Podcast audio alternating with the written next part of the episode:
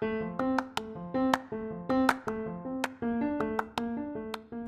tal? Los saludo con un gran gusto y sean bienvenidos a este espacio que yo llamo Espacio de Aprendizaje. Hoy tenemos un invitado muy especial.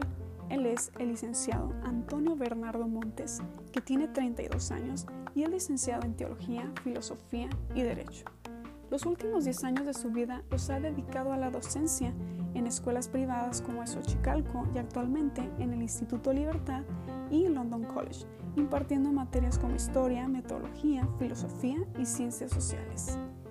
Y bueno, como sabemos, nos encontramos en una situación que se habla de ella en todo el día en muchos espacios, como son los noticieros, redes sociales, incluso en las charlas coloquiales con nuestros amigos y familiares. Y es la pandemia y la nueva normalidad, que ha traído muchísimos retos en muchos ámbitos, pero hoy particularmente nos enfocaremos un poquito más en el ámbito educativo, porque siendo estudiantes los retos son más factibles día a día y frecuentemente los maestros nos preguntan cómo nos sentimos, cómo, cuáles son los retos que estamos pasando, cómo los enfrentamos. Incluso se han abierto espacios donde puedes platicar estos aspectos con tu tutor y te acompaña, ¿no? Para que tu aprovechamiento y aprendizaje no se vea afectado. Pero como alumnos, muy pocas veces nos preguntamos cómo le están pasando a los maestros, cómo enfrentan estos retos, cómo le hacen para solucionarlos.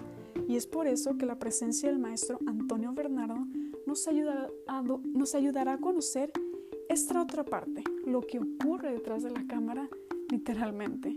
Conoceremos su experiencia con esta nueva modalidad en línea, con el propósito de comprender la realidad que la mayoría de los docentes están pasando porque como interventores educativos es importante conocerla, porque algún día vamos a trabajar o intervenir con ellos. Entonces es importante ser empáticos ante su situación. Y bueno, sin más que decir, le doy la bienvenida al licenciado Antonio Bernardo Montes. ¿Qué tal, maestro Bernardo? Es un placer tenerlo aquí. Agradezco muchísimo su tiempo y su disposición. ¿Cómo se encuentra el día de hoy? Muy bien, muchas gracias por la invitación. Estoy halagado por haberme tenido en cuenta en esta, pues en esta actividad que tú tienes este, a cargo. Así que agradezco mucho la oportunidad que me has brindado en este momento. Como mencioné anteriormente, la idea es conocer su experiencia con esta nueva modalidad en línea. Y me gustaría iniciar con esta pregunta. ¿Cuáles son los principales retos a los que se ha enfrentado y cómo los ha solucionado? Bueno, es un, para empezar es una muy buena pregunta. Eh, podría decir que los retos eh, han sido diversos, sobre todo porque como docente uno se habitúa mucho a tener esta interactividad que tenemos con el alumno de una manera presencial. Entonces ya el simple hecho de que hoy en día eh, nos hayamos salido, sal, pues ahora sí que escapado de esta dinámica de estar de forma presencial, eh, nos impone ya un reto de sí, ¿no? El, tener siquiera la oportunidad de pensar que realmente el alumno está aprendiendo. Entonces yo creo que eh, me enfrento mucho a este reto si realmente el alumno está aprendiendo o no, si realmente se está interesando eh, o se está enfadando de tener estas clases en línea, ¿no? Y bueno, ¿cómo las he enfrentado? Pues bueno, uno siempre tiene que tener una actitud abierta ante estas diversas situaciones que está viviendo, porque no solamente son eh, situaciones de metodología, sino incluso también situaciones de emociones que tanto el, que uno eh, vive como profesor, así como las que viven los alumnos. Entonces, vaya, los he estado teniendo que asumir de una manera positiva y también de aprendizaje. Ahorita que habla de emociones, me llama mucho la atención esto que menciona. ¿Cómo qué tipo de, emociones ha experimentado con esta nueva modalidad? Creo que han sido muchas. en gran medida creo han sido de incertidumbre, un tanto de también de emoción, tener que ser un poco más emotivo, porque de repente esto de las tecnologías pues restan bastante a las emociones sin embargo, no te voy a mentir, eh, tengo compañeros que sí han sentido demasiada frustración, que han sentido demasiada tristeza Y, creo que puedo decirte que ha sido en, gran medida, de, gran decepción, no muchas veces por lo que uno pueda sentir, sino por la manera en cómo hoy los alumnos están aprendiendo. Eh, y, te digo aprendiendo entre comillas porque realmente uno hace lo que le toca y en gran medida queda en manos del alumno si realmente quiere aprender o no. Eh, yo por, por mi lado hago mi mayor esfuerzo como docente, pero, pero pues sí comparto en gran medida, eh, obviamente, la angustia que mis compañeros a veces también sufren. Te podría decir que ahora sí que a mí, de esta manera, emocionalmente, a mí me ha impactado de una manera de no sé qué va a pasar el día de mañana, entonces me genera a mí una sensación de incertidumbre. Sí, yo creo que todos experimentamos la incertidumbre, ¿no? Con esta situación. ¿Y la escuela les ha brindado uh, capacitación o talleres para manejar todo este tipo de emociones? Sí, pues mira, fíjate que yo estoy ahorita como docente, como bien mencionabas, al instante estoy eh, en Instituto Libertad, es un colegio privado católico, y estoy en el otro que es el London College, y obviamente eh, cada uno de ellos pues tienen sus propias realidades por un lado, creo que se dedican solamente a cumplir, eh, pues ahora sí que con lo necesario, ¿no? Eh, no se le exige al alumno más allá de lo que pues él pueda ofrecer, porque ciertamente eh, existen estas quejas del alumno, porque literalmente se han convertido en quejas de que pues no es la única materia, que tenemos más materias, que tenemos que atender esto, que no tenemos tiempo. Y bueno, una diversidad de situaciones que se han generado en este tiempo que, que pues vaya, confrontan de alguna manera también la preparación del maestro, que tiene que adaptar su planeación, que tiene que adaptar estrategias y una serie de, de situaciones que pues el maestro tiene que buscar para que pues al final de cuentas el alumno aprenda. Entonces, creo que por parte de uno de los colegios ha sido como muy de pues lo necesario. Ahí está, ¿no? Que el alumno no se complique, buscar la manera en cómo ayudarle. Esto te lo comento ya desde el ámbito de la preparatoria. Sí, esta es la realidad que yo estoy viviendo como docente de preparatoria en los tres semestres que yo este, imparto clases. Primer semestre, tercer semestre y quinto semestre. En cambio, hay otro colegio que es una realidad totalmente distinta. Yo ahí ya tengo certificado cerca de siete cursos de 20 horas cada uno eh, tanto en lo que es Google for Education, este, AMCO for Happy Learn, eh, una serie de, cursos como aprendizaje en línea, aprendizaje en Excel, aprendizaje en documentos Google Docs. Vaya, aquí yo creo que me tardaría un buen rato platicar de cada uno de ellos, además de las plataformas que se manejan en Internet, ¿no? Entonces, eh, creo que aquí sí pues la, la, la, preocupación por la capacitación del maestro ha sido grande. Pero esto yo también creo se lo atribuyo a la, pues al costo de la colegiatura.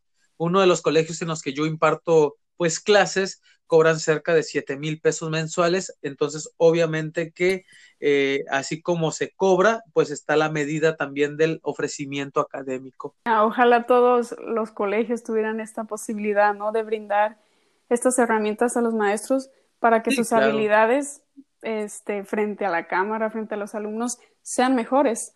He escuchado que varios maestros dicen que las habilidades que usaban eh, frente a los alumnos presencialmente ya no les son útiles eh, hablando virtualmente. En su caso, ¿cómo ha sido esto? ¿Ha incorporado nuevas habilidades o ha tenido que casi casi decir, no, esto no me funciona y ya no lo voy a utilizar? ¿Cómo ha sido? Que pues las circunstancias de cada colegio son distintas. Entonces, en un colegio, naturalmente que por, eh, pues, por el poco apoyo que a veces existe, pues uno tiene que buscar las estrategias necesarias para poder ayudar a este, al alumno a, pues, a que aprenda, ¿no? Entonces uno tiene que volverse creativo, casi, casi convertirse en un maestro youtuber, ¿no? Como hoy en día eh, muchos de mis compañeros bromean, pero bueno, ahí está la intención y también la iniciativa del profesor. Eh, en cuanto al otro colegio, pues vaya, ahí no ha habido tanta modificación porque para serte honesto, el colegio también ha invertido en su infraestructura, ¿sí? Cuando la infraestructura continúa igual, Entonces, la metodología eh, en cuanto a lo que nos está ofreciendo eh, esta situación pandémica, pues también uno tiene que cambiarla para que la infraestructura de alguna manera también se adapte. Sí, es decir, por ejemplo, yo no voy al colegio a dar clases. Sin embargo, el otro colegio ha establecido normas de salubridad para que podamos llegar con todos los métodos de cuidado para que no eh, nos expongamos a esta pandemia que se está viviendo, ¿no? En cada salón existe una tablet, en cada salón está una cámara de 360 grados. Eh, pues vaya, ahí digamos que eh, la, estrategia no cambia mucho porque tienes todos los mecanismos para que se siga manteniendo esta interactividad casi presencial, ¿no? Hoy por hoy a esto le llaman este, educación híbrida. Entonces ayuda bastante, la verdad, de este tipo de interés por parte de los colegios. Yo creo que aquí tiene que ver mucho eh, cómo los colegios ofrecen la educación. Entonces, en este ámbito, la estrategia, en mi caso, sí la he tenido que adaptar en gran medida en uno de los colegios que no han querido cambiar la infraestructura y por otro lado, pues un colegio que sí, eh, pues invierte bastante en la infraestructura, pues vaya, ha sido muy mínima el cambio, pues, de, de, la metodología. Pero déjame decirte que en ambos casos, eh, la manera en cómo uno empatiza con el alumno y también la manera en cómo uno transmite el conocimiento, definitivamente sí tiene que cambiar. Sí, claro. ¿Nos podrías dar un ejemplo, por ejemplo, de una habilidad que hayas cambiado así específica ya a la hora de dar clases virtualmente?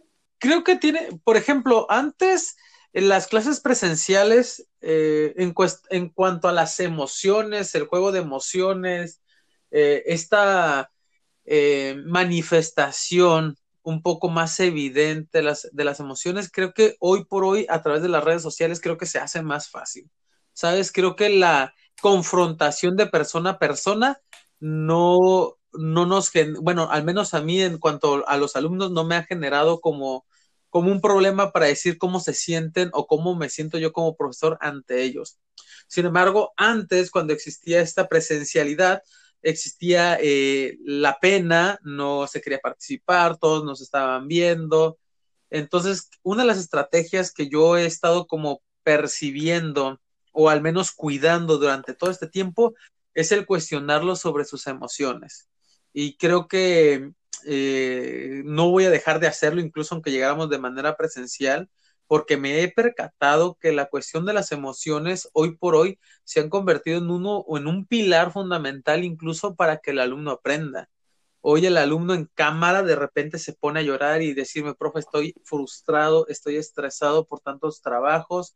Eh, eh, el hecho de que usted deje clases tan tranquilas o maneje no tanto trabajo o materias, a mí me ayuda a relajarme. Entonces, de repente, a mí también me invita a decir, bueno, hay que hacer actividades que sean cortas, concisas y precisas de tal manera que el alumno aprenda el contenido fundamental de cada clase. Pero sí me he percatado que una de las cosas que yo tengo que tomar mucho en consideración sobre mis estrategias y los métodos de estudio que yo utilice van a ser basados pues en, en, en las emociones, en los sentimientos que ellos puedan tener. Sobre todo porque en este tiempo eh, he encontrado a cinco o seis alumnos que, me han compartido su sentir en cuanto que se sienten eh, pues eh, ansiosos, sin sentido en la vida, que ya hubo incluso intento de suicidio. Entonces, ha habido como una serie de, de situaciones que pues uno que está del otro lado de la pantalla no se imagina. Yo como docente pues me preocupo a veces más por preparar la clase, hacerlo lo más dinámica posible pero me olvido a veces qué está viviendo el alumno. En lo particular, eh, yo busco mucho la autogestión. Veo que eh, tienes que tomar muchísimas consideraciones para, para ponerte frente a la pantalla, es decir, casi casi el maestro la hace de psicólogo, porque como dices, esta parte emocional ya es importante, siento, siendo que en lo presencial a veces uno pues no lo tomaba en cuenta. Entonces es muy importante que, nos lo menciones, porque a veces uno como alumno del otro lado de la pantalla no ve todo esto. Entonces sí, me pones así como un panorama más amplio de lo que pasa el maestro. Sí, pues hay una preocupación, digo, eh, existe esta preocupación del docente que realmente quiere que, que el alumno se sienta bien con su clase y que esté aprendiendo con su clase. Porque si de manera eh, formal y llana yo como docente digo, bueno, pues es que a mí me pagan nada más por dar la clase, me desintereso totalmente lo demás. Aquí entra la parte empática, ¿no? Ya como humano, como persona, pero desde mi ámbito como profesor. Quisiera finalizar con esta, con esta entrevista con una pregunta muy sencilla, ¿no? Con todo el contexto que nos dijiste, pues son muchísimos retos a los que se enfrenta el maestro día a día, los aspectos emocionales que tiene que trabajar, incluso que ya tiene que tomar capacitaciones para poder em, empatizar con los alumnos. ¿Qué es lo que te mantiene motivado día a día a pesar de todo esto? Ok, esa es una pregunta interesante. Eh, híjole, y un tanto difícil porque uno de repente es un eh, inconsciente, ¿no? Mira, te, puedo decir que en lo personal, porque no puedo hablar por mis colegas profesores, pero en lo personal, eh, creo que el profesor ha sido devaluado en gran medida, ¿sabes? Y, de repente cuando un maestro se pone frente al grupo, eh, quiere como arreglar esa parte de decir, ah, este maestro me fascina cómo da la clase. Y cuando logras eso de un alumno, es como su calificación del profesor. Decir, híjole, he cautivado, he llenado el corazón y también el, conocimiento de un alumno y eso le va a motivar a él a que siga aprendiendo. Creo que el maestro puede eh, ser pieza fundamental. Entonces, a mí me motiva bastante esa parte de ser yo un, un pobre maestro, dirían por ahí uno de los, eh, de unos grandes este, padres de, de, la enseñanza, que decía que era simplemente un maestro de pueblo pobre. Entonces, pues ser un maestro de pueblo pobre que llene los corazones de, ilusiones eh, y que esos chicos que a veces se sienten con, con pocas posibilidades logren ser grandes personas, creo que esa es mi motivación más grande, el ver que mis alumnos puedan ser grandes personalidades, porque yo fui eh, de alguna manera pues el canal para que ellos pensaran en grande, ¿no? Te lo sí. digo porque eh, en lo particular, pues así me pasó, ¿no? Yo creo sí. que esa sería mi más grande motivación. Me, me, gusta mucho tu comentario cuando dices que no solamente tiene que ser como el maestro y ya, ¿no? Sino la parte humanista, humana, por así decirlo, de comprender al alumno y, y que te puedan ver también este, como un psicólogo, como mencionábamos hace rato, no nada más como el maestro que lo sabe todo. Eh, maestro Antonio, mm, me da muchísimo gusto tenerlo aquí y muchísimas gracias por, su, por compartirnos su experiencia. Eh, nosotros, pues, bueno, yo al menos como alumna, creo que ya voy a ser un poquito más empática con los maestros, comprenderlos, que también ellos están pasando por muchos retos, ¿no? Entonces, Muchísimas gracias por, por, su tiempo y por su participación. Espero que no sea la última vez que compartamos un espacio de aprendizaje. No, al contrario, te agradezco a ti por haber tomado esta consideración hacia mi persona, por haberte tomado el tiempo también para, para realizarme esta entrevista. Yo espero que estas experiencias, estas pequeñas experiencias, porque realmente, pues ahora sí que soy un profesor en miles, en millones aquí en, en México, pues naturalmente que, que pues eh, puede ser simplemente una de tantas experiencias, ¿no? Lo único que sí me restaría pues comentarle a tus compañeros, a, a quienes nos estén escuchando, que no hay que olvidar que todos somos personas, que todos sentimos y que en la medida en la que nosotros pedimos, también hay que ofrecer.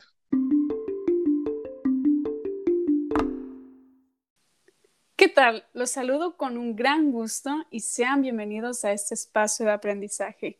Hoy abordaremos un tema muy interesante, el cual es la administración y gestión aplicados en las instituciones educativas. Para ello, analizaremos el Colegio Instituto Libertad II, ubicado aquí en Tijuana, Baja California. Así pues, traemos un invitado muy especial que nos hablará de su experiencia, el maestro Juan Antonio Bernardo Montes, quien imparte clases en nivel media superior en dicha institución. Agradezco enormemente su tiempo y disposición. Bienvenido sea, maestro. ¿Cómo se encuentra el día de hoy? ¿Qué tal? Muchas gracias por la invitación. Eh, muy agradecido por la oportunidad de compartir las experiencias de la vida docente que he llevado hasta hoy. Ya eh, pues nueve años de esta experiencia de enseñar a, jóvenes con aspiraciones a la universidad. Y pues muy agradecido también de poder compartir, ¿no? Que me abras este espacio de poder compartir mi experiencia. Gracias. Gracias a usted. Antes de iniciar, me gustaría compartirle el objetivo de esta entrevista, que es identificar concepciones, herramientas, teorías y estructuras de la administración aplicadas a la realidad educativa, en este caso desde su experiencia en el Instituto Libertad 2 Bien, ahora comencemos con la entrevista.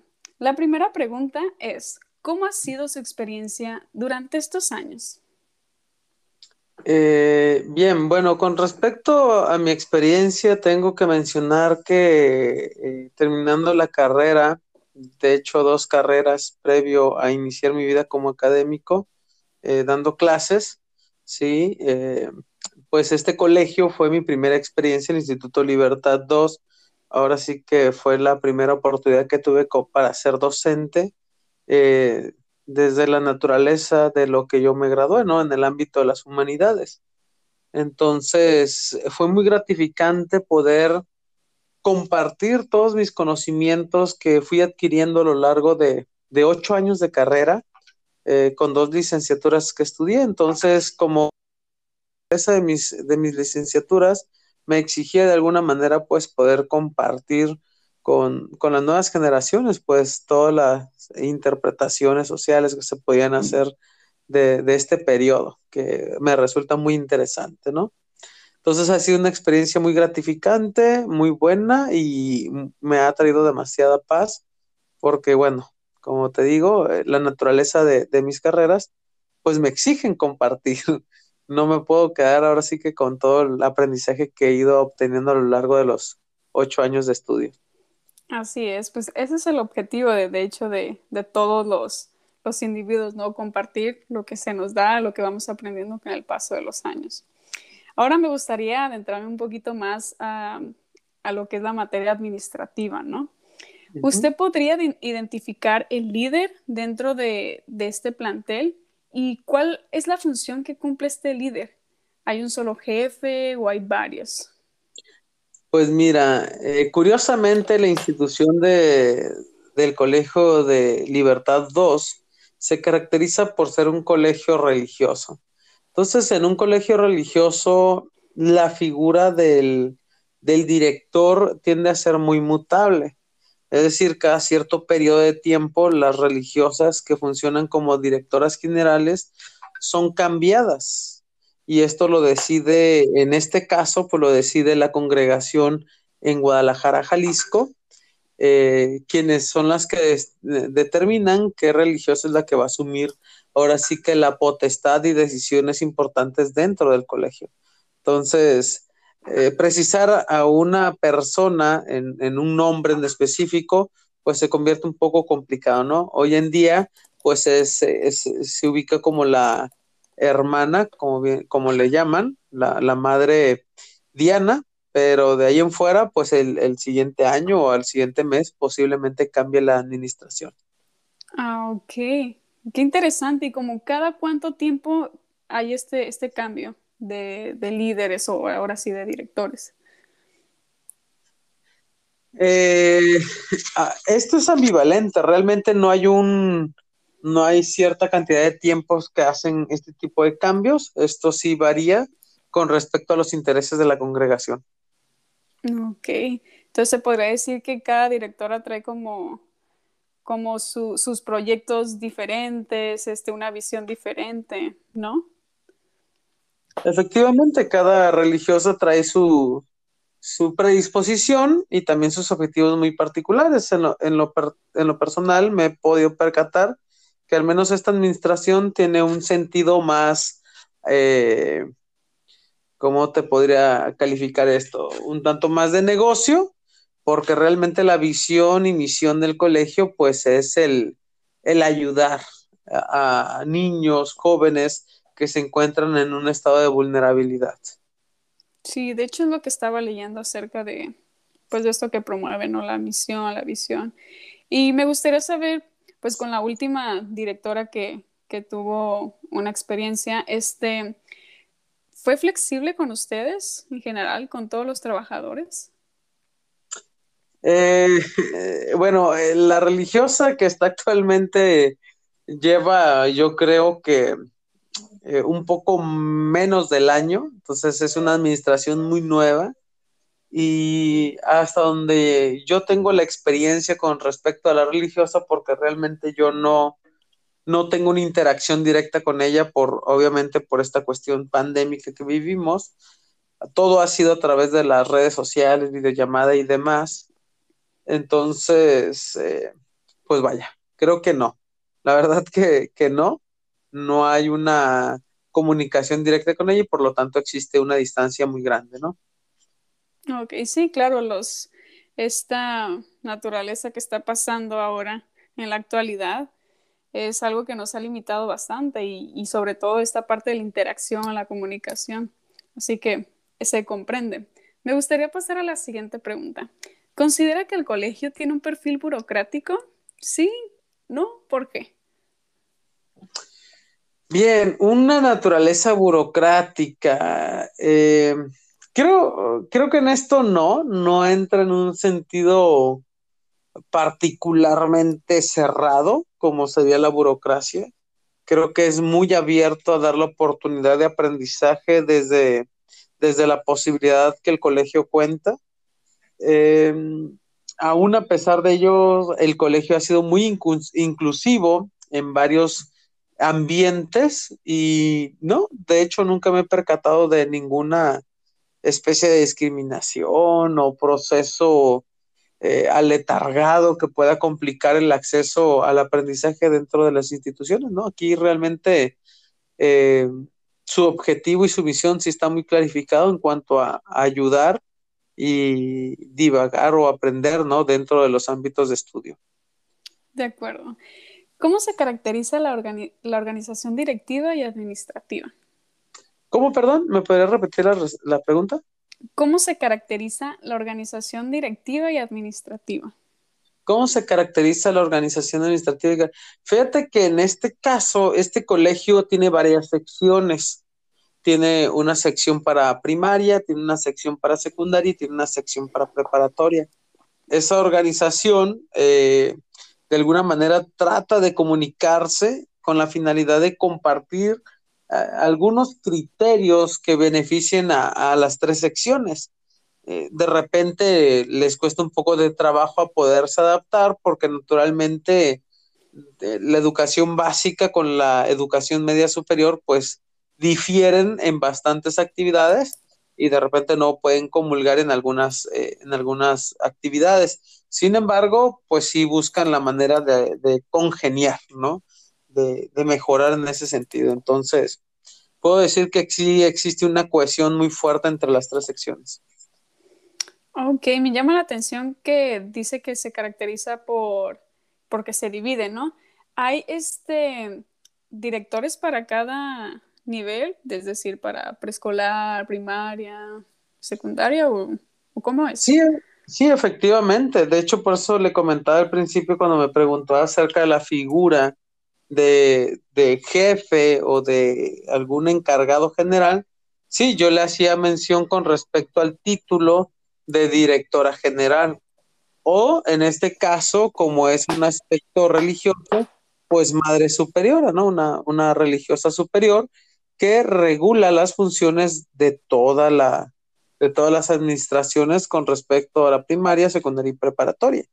Entonces sí eh, se ve exigible por cuestiones de normatividad que exige obviamente la Secretaría de Educación Pública que la sección de primaria tenga su propio director o directora, que la secundaria también tenga su propio representante y la preparatoria obviamente que también tenga su propio representante. Ah, ok, entonces si, si lo analizáramos así, ¿no? Como una pirámide de, jerarquía, en la cúspide estaría entonces la madre superior y de ahí pasa a los diferentes directores de cada, de cada nivel, ¿no? De cada sección, efectivamente. cada sección. okay, hay, hay, ocasiones, hay ocasiones en donde incluso la directora o la madre superiora funge como la directora de primaria, pero esto sí queda muy eh, sujetado a la discreción de la directora general. No, no es que esté obligada. Ahora sí que ella se convierte en una administradora de, de todas las secciones y pues cada quien tiene su propia autonomía, ¿no? Ok, me gustaría saber, este, bueno, déjeme comentarle antes que dentro de la administración existe lo que es el proceso administrativo, que es planear, organizar, dirigir, controlar y, y coordinar. la madre, como estando en la cúspide, este, ¿cómo lleva este proceso al momento de llevar a cabo, no sé, algún proyecto o decisiones que impactan en la vida de la institución? ¿Realmente lo llevan de manera eficaz o cómo es? Mm, bueno, como en todo, eh, la cuestión de la perfección en cuanto a la aplicación de ciertas actividades, en cuestión de la ejecución de eventos y demás, pues eh, quedan muy a criterio de las circunstancias, ¿no? A lo que me refiero es que nada sale perfecto. Y en este sentido, la directora pues le cede completa libertad eh, a, las, a, las directoras de cada sección con la finalidad de que ellas asuman la responsabilidad del desarrollo de, ciertas actividades que puedan ir ejecutando a lo largo del ciclo escolar. Ahora sí que la directora confía en la capacidad de cada director. Obviamente, eh, en cada proceso en cada toma de decisión que toman estas direcciones, pues tienen que ser filtradas por la directora general. Ella en determinado momento, pues tomará la decisión si estas actividades no dañan a la moral, si no atentan, no atentan contra las buenas costumbres. Y bueno, la intención siempre es buscar pues el desarrollo de, de la personalidad del estudiante y al mismo tiempo pues de los valores cristianos en este caso, ¿no? Pero al final de cuentas, pues es una generalidad de los valores al fin de cuentas. Ok, es interesante ver cómo, como dice usted, ¿no? Les da como esta confianza y también esta apertura de que pueden tomar decisiones en caso de que se presenten algunos conflictos, es decir, la madre no puede estar en todo. Entonces, me parece interesante cómo, cómo les brinda esta apertura. Sí, me gustaría, claro. Pasamos a la siguiente pregunta. Me gustaría saber si existe una división de roles de tareas y si eso sí son por escritos o, son, o simplemente es así a viva voz.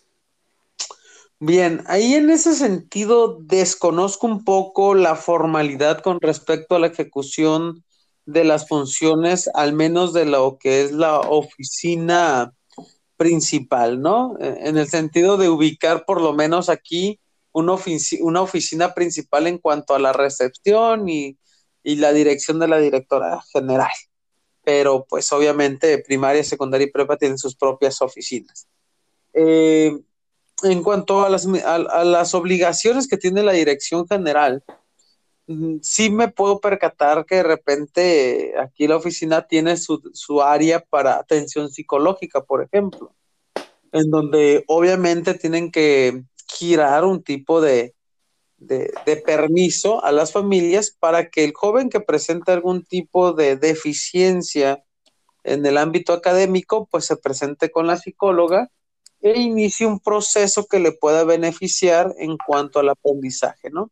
Entonces, ahí pudiera haber una cuestión formal por medio del escrito, que sí me ha tocado poderlo ver porque bueno, estamos atendiendo una situación que es delicada, que en muchas ocasiones se puede indagar en el ámbito íntimo de la familia, ¿no?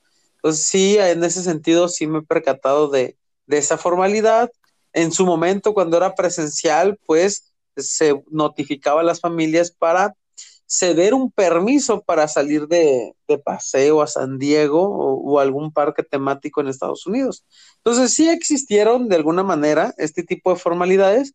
Hoy en día con la virtualidad pues se hace complicado, ¿no? Hoy más allá de, de formalizar algo por escrito, pues se notifica a las familias a fin de que se les pida permiso para que algún video o alguna participación cultural o participación cívica a través de, una videograbación, pues se pueda compartir a través de las redes sociales, pero de ahí en fuera, eh, pues bueno, no, no me he podido percatar de algún tipo de escrito que, que garantice algún otro aspecto, ¿no? Ok. Eh, me gustaría también preguntarle que mm, desde su percepción considera que hay un buen manejo de recursos materiales y humanos. Ok, aquí en este sentido sí te tengo que ser un poco honesta, eh, perdón, honesto, Fátima, me quería referir a ti. Este, la, la verdad es que el colegio, al menos cuando me tocó conocerlo en aquellos años mozos, eh, eh, era un colegio, Instituto Libertad fue por mucho tiempo un colegio que estaba en Tijuana, ¿no? Que, era muy notable. Sin embargo, mm, cuando llegué o cuando me tocó tener la oportunidad de participar o, en sus filas, ¿sí? Que hasta ahora pues continúo porque me agrada la misión, eh, sí veo que hay una, hay una decadencia, hay una situación en donde los recursos para que el colegio pueda volver a brillar, pueda volverse a notar, no están siendo aprovechados. La verdad, por ahí una situación que, que pudieran ser explotados, incluso el recurso de fuerza de los maestros, el recurso creativo de cada uno de ellos que que los dejan morir, que no los motiva, que no les brindan, por ejemplo, o no nos brindan, porque realmente tengo mucho tiempo por ahí y nunca nos han brindado un curso, por ejemplo, para poder aprender este, tecnologías, ¿no? Las, las nuevas virtualidades que hoy, hoy en día surgen, o incluso esta parte emocional que resulta fundamental en estos tiempos de encierro, pues no, o sea, realmente ahora sí que los recursos se han visto mermados, no, no los puedo percibir. Me he percatado que sí hay una inversión a, la estructura, a la infraestructura del colegio, pero que haya una inversión hacia directamente hacia los docentes, pues no, la verdad es que no. Me llama mucho la atención esta parte cuando menciona de que no les dan capacitación al docente. Esto es esto es vital ahora en estos tiempos de pandemia donde la virtualidad se ha convertido protagonista, ¿no? De ahora del proceso de enseñanza-aprendizaje. ¿Usted qué ha hecho para poder este, estar como al alcance de lo que el contexto demanda? Bueno, en mi caso muy particular, porque a diferencia de otros compañeros que pues viven otra realidad, eh, en mi caso muy particular, pues eh, te, en, en, algún otro momento te comentaba pues no soy solamente docente del Instituto Libertad, dos, ¿no? Otros colegios y en esos colegios, pues de alguna manera, eh, tienen una preocupación más profunda con respecto a la preparación virtual que impone ah, en este tiempo y que es necesario estar muy bien capacitado para la, las famosas clases híbridas que muy pronto se comenzarán.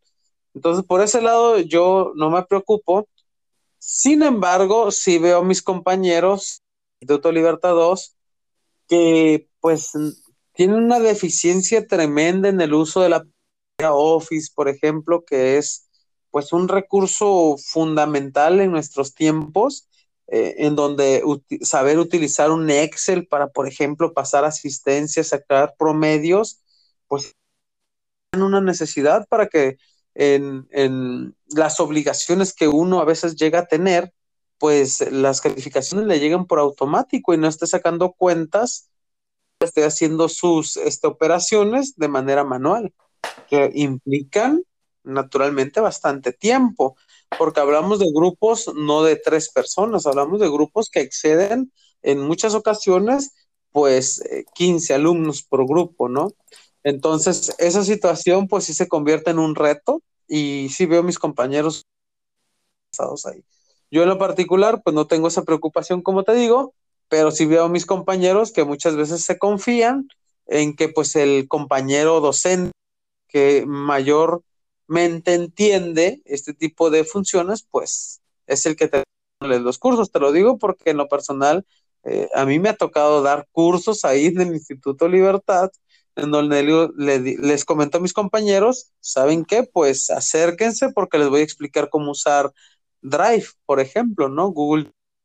O acérquense porque les voy a enseñar cómo hacer Google Presentations en donde son compartidas, son Jamboard o Word o Dojo Class, o sea, una serie de, de plataformas que pues representan pues una apertura a una capacidad obviamente más mm, pues más amplia para poder dar una clase que, que pues implica mayor exigencia. Entonces, pues ahora sí que yo me pongo también a investigar, termino más bien enseñándole a mis compañeros por una cuestión que el colegio no, no brinda. Ya, entonces lo que ves es que el colegio no se ha podido adaptar a todo esto que, ahora la pandemia ya está demandando. ¿Esto ha disminuido este, la demanda de los alumnos? Sí, lamentablemente eso ha afectado de manera cardinal eh, las inscripciones en colegios. Sí veo a comparación de algunos otros colegios en donde yo laboro, sí veo lamentablemente pues una ausencia, ¿no? Escucho las quejas de los alumnos, de pues el maestro eh, con de dar clase explicando, encender la cámara, eh, de un maestro que, que no está preocupado ni siquiera por usar el uniforme, que está atento de otras cosas dentro de su casa. O sea, son quejas de los alumnos que de repente al menos de no caer en ese tipo de actividades en donde pues me ponga yo ahí a, preparar mi café, ¿no? Que pues, en lo particular a mí me encanta. Entonces sí tengo por ahí mi prensa francesa para no estar en, en una cosa que no me, eh, no me redirige o no me conviene en ese preciso momento. Pero sí escucho a mis alumnos que dicen, no, el maestro no sabe, el maestro no sabe compartir pantalla, no sabe compartir un video, el maestro se la pasa eh, poniéndonos a exponer, por ejemplo, ¿no? Que es la práctica común de algunos maestros que, pues, que no, se adaptan, ¿no? O sea, pónganse este, a exponer ustedes, alumnos, o no da clase y nada más deja la actividad, ¿no? Pónganse a hacer el mapa conceptual, un resumen, una mono película y háganme una reseña. Un resumen, ¿no? un resumen. Sí, entonces el maestro que no se adapta, pues le deja o le cede toda la obligación al alumno, pero no da clase, ¿no? Te pone una actividad compleja que tienes que resolver y pues bueno, ahí, ahí se va la, la, clase, ¿no? Y, y, maestros que se han entrado en ese tipo de vicios y de repente falta el maestro, al menos acá no pasa, pero no falta el maestro que diga, pues yo sigo cobrando, ¿no? la frase del que pues yo sigo cobrando. Sí, sí. ¿Y no han tenido reuniones para hablar de todas estas necesidades que están surgiendo por parte de los docentes? La mm. líder, en este caso la madre, ¿no ha escuchado todo esto? Pues fíjate que es una pregunta que como que dio en el clavo, ¿eh? para serte honesto. Eh, en este caso, la religiosa, pues, eh, como trae una visión media empresarial, más allá de una cuestión de, visión y misión adaptada a la congregación franciscana, porque el colegio es franciscano, eh, trae más esta cuestión de, generar como una especie de capitalismo interno dentro del colegio que, que genere pues ganancias y que como no se ha logrado, pues le adjudica la culpa a los maestros, ¿no? O sea, si no hay alumnos es por culpa de los maestros porque no han sabido adaptarse. Eh, esa, es su, esa es su participación con los profesores en, el Instituto Libertados. Ahí se reserva. En cuanto a las juntas, pues solamente el director de preparatoria es el que nos reunía para eh, poder entablar diálogos con respecto a alumnos que están teniendo problemas emocionales, familiares, eh, sociales, económicos, manera de cómo poderle ayudar en el ámbito académico, porque esto naturalmente que llega a mermar el desempeño del alumno. ¿no? Hay mayor ausencia en, las, eh, en, clase, no participa, cámara apagada, bueno, una serie de, de, de elementos que podemos ir más o menos determinando que algo está pasando. Entonces, eh, en esos momentos podíamos comentar algo con respecto a las deficiencias que cada profesor presentaba. Entonces salían compañeros de profesor, ¿sabe que yo no puedo hacer este eh, videos, ¿no? Clases con videos. ¿Cómo le hago? ¿Cómo hago una encuesta? ¿Cómo hago un examen? No, no sabían. De repente por ahí, incluso eh, un maestro comentaba algo que me parece importante mencionar ahorita, que al menos eh, has de saber, este, Fátima, también soy licenciado en, tengo tres licenciaturas. Em, esta última que hice de licenciado en Derecho, en el ámbito laboral, eh, me resulta interesante que por ahí en la, ley del derecho, de la ley federal del trabajo, menciona que toda institución o todo trabajo tiene la obligación de brindarle a sus trabajadores las herramientas para desempeñar bien su trabajo. Y en el ámbito práctico del docente, muchos de mis compañeros decían, profesor, pues yo no tengo la computadora para poder presentar videos, para poder eh, eh, presentar un programa que desempeñe o que corra de una manera ágil. Yo no puedo eh, presentar en mi computadora viejita tales cosas porque si no se traba o se va la señal. Entonces, ese tipo de dilemas en donde ni siquiera existe una empatización por parte de la dirección con respecto a las necesidades del docente, eh, pues es también un problema que, la dirección no está atendiendo, ¿no?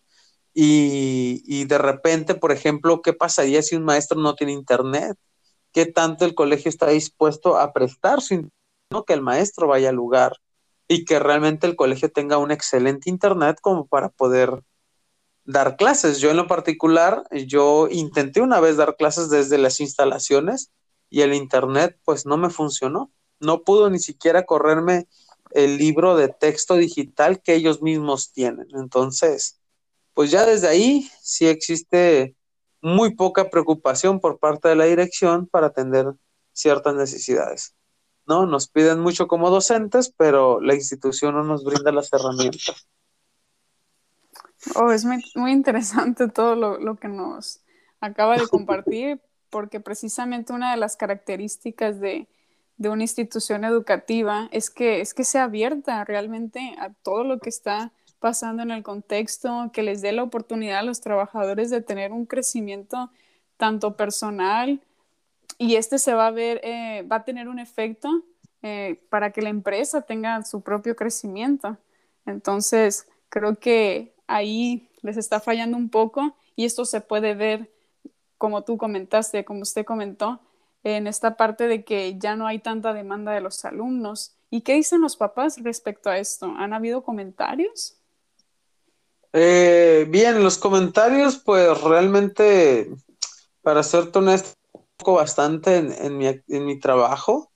Yo no me quiero casar con los comentarios negativos. Ahora sí que como docente me preocupo mucho porque mi materia cumpla con los objetivos de aprendizaje que los alumnos tienen que alcanzar. Eh, son materias de repente que ya de manera presencial un tanto pesadas. Eh, no sé si te tocó estudiar metodología de la investigación, pero es una de las materias que brindo y bueno, los chicos sufren, ya sea virtual o presencial esta materia, y pues bueno, esa por un lado, filosofías, eh, ciencias sociales, eh, socioeconomía, estructura socioeconómica de México, este, historia universal, historia de México, pues realmente, pues tienes que hacerlo lo más creativo posible, ¿no? Ahora sí que yo me enfoco en esa parte, ¿no? E, en vez de escuchar a los padres de familia, pues quejarse. Si yo tuviera que filtrar un poco los comentarios, lamentablemente aquí el, el chivo expiatorio, ¿no? De la educación virtual, pues se ha convertido en el profesor, porque la directora general, pues está en la dirección, ella no da clases, ella pues está en su mundo administrativo y pues quiere resultados de repente es el que es crucificado, por decirlo de alguna manera, pues es el profesor, ¿no? Ese profesor no, no explica bien, ese profesor no da ejemplos, ese profesor nada más se la pasa platicando. Y bueno, los padres de familia siempre encuentran deficiencias, ¿no? Ellos siempre encuentran un problema. Y es lo que te comentaba con respecto a que nada es perfecto, sin embargo, sí todo es, puede ser perfectible. Somos personas que podemos ir perfeccionando, pero nunca tendremos eh, cuestiones ya perfectas hechas, ¿no? Exacto. Pasamos a la siguiente pregunta. ¿Considera que el colegio le ha brindado la oportunidad de tener un crecimiento personal? Híjole, o sea, realmente las preguntas han sido como muy crueles en lo personal, pero realmente son muy naturales y entiendo que, que, que sean con la intención de verificar los beneficios que puede brindar un colegio con respecto a los docentes. Mira, básicamente en este colegio yo tuve, bueno, llevo más bien, llevo aproximadamente unos ocho años, ¿sí? sí, voy para los ocho años apenas y me he quedado más por una cuestión de, de un apego emocional, de un agradecimiento, porque, bueno, no soy docente, ¿verdad? No soy profesor, no, no tuve la oportunidad de hacer una nivelación pedagógica. Estoy haciendo una maestría en, educación, pero eh, vaya, apenas. ¿No? Soy licenciado en filosofía, en teología y en derecho, pero ninguna me preparó para dar clases. Entonces ahora sí que básicamente por intuición, por estos cursos preparatorios que de repente algunos colegios me han brindado, pues he podido de alguna forma adaptarme. Pero por parte del Instituto Libertad 2, durante estos casi ocho años, tristemente eh, el aprendizaje que he obtenido ha sido por mis colegas, ¿no? Ha sido realmente por y, quiero mencionar algunos nombres porque realmente estoy extremadamente agradecido con esos maestros, de una maestra llamada Ana Luisa, que admiro bastante su, su pasión, de un profesor Carlos Adrián, que, híjole, su manera de tratar a los alumnos con cierto rigor y al mismo tiempo con mucha empatía, pues he aprendido de él cómo tratar a un alumno, ¿no? de una maestra Elena, de, de pues básicamente congeniar, poder entablar un diálogo con, los chicos de tal manera que ellos se sientan en confianza, de, ver a maestros eh, con una capacidad y con una, eh, con una calidez humana que yo digo, wow, me gustaría ser como ellos, porque realmente todos mis compañeros son mayor que yo. son mayor que yo, creo que de los maestros ahí, yo soy uno de los más jóvenes, creo que por ahí anda un maestro de informática que se acaba de graduar y pues ya me ganó, ¿no? Pues ya es más joven que yo, pero este era uno de los más jóvenes, entonces pues todos los maestros tenían un camino enorme recorrido y que pues yo les he aprendido a ellos, o sea, si yo sé ser, si yo he logrado ser maestro, es gracias a la experiencia que me han compartido esos compañeros docentes, la verdad. Pero no por una eh, conferencia que haya pagado el colegio, ¿no?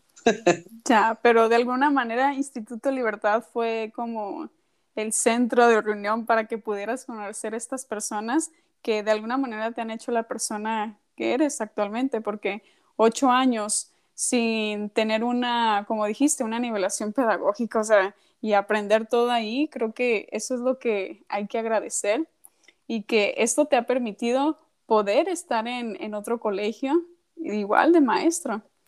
Y también que lo del otro colegio te lo puedas traer acá, igual compartir, así como ellos en su momento compartieron contigo.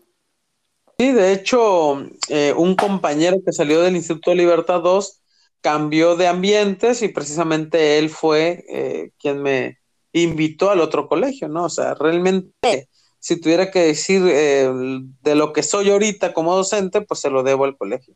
Pero han sido por experiencias, no tanto por una cuestión de conferencias y cursos y demás, ¿no? Ahora sí que la misma experiencia de mis compañeros me hicieron ser un docente. Bien, maestro Juan Antonio, pues mire, traía una cantidad de preguntas y sin querer ya me la respondió todas. Así que hasta aquí finalizaría esta, es, eh, esta entrevista. Agradezco profundamente su tiempo y su disposición y aceptar este, este cuestionamiento, ¿no? Uno tras otro y compartirnos su experiencia en Instituto Libertad. Muchísimas gracias y espero que no sea la última vez. No, gracias a ti, la verdad que, que a esta hora, porque ya es algo tarde, este, ha sido catártico, realmente fue muy agradable tener esta, este diálogo contigo, te agradezco me hayas dado la oportunidad de ser el maestro entrevistado, seguramente tenías un mundo de maestros, pero gracias por considerarme a mí y este y yo espero que la entrevista con las expectativas de quienes la vayan a escuchar y que sea bien pues eh, catártico como lo ha sido para mí, ¿no? Que, pueda generar esas introspecciones en nosotros de tal manera que pues nos ayuden a crecer un poco en ese sentido de vocación docente que, muchos seguramente tienen. Pues te agradezco mucho, este, licenciada Fátima, por, por la consideración. Gracias. A usted.